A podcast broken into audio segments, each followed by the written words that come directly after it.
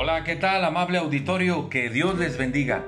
Seguimos meditando libro de los Salmos. Hemos llegado al Salmo número 21. Mire, el rey David habla de sí mismo y de su relación con Dios en este salmo precioso. Escuche la confianza de David en Dios. Dice el rey en el primer versículo, el rey se alegra en tu poder, oh Señor, y en tu salvación, ¿cómo se goza? Le has concedido el deseo de su corazón y no le negaste la petición de sus labios, porque le has salido al encuentro con bendiciones de bien. Dice el versículo 4, vida te demandó y, y tú se la diste. Largura de días eternamente y para siempre. Dice el versículo 6, porque lo has bendecido para siempre, lo llenaste de alegría con tu presencia, por cuanto el rey confía en Dios, y en la misericordia del Altísimo no será conmovido.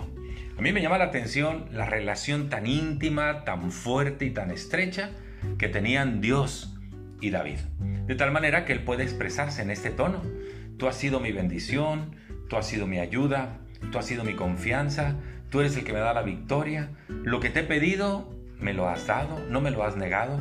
Todos los anhelos de mi corazón, tú me los has concedido. Por eso por eso te he reconocido como eh, mi Dios, como mi fortaleza, como mi castillo fuerte, como mi roca firme, porque son expresiones que David dice acerca de Dios. Y todo esto provocado por la relación íntima y estrecha que tenían el uno con el otro. Y esto me lleva a pensar, ¿cómo es nuestra relación con Dios? Yo no sé si usted le puede hablar así a Dios y decirle, Tú me has concedido todos los anhelos de mi corazón.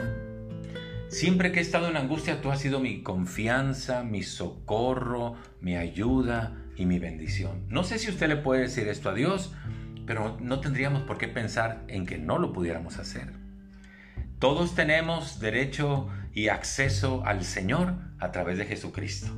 Recordando que Jesucristo dijo, nadie viene al Padre si no es por mí.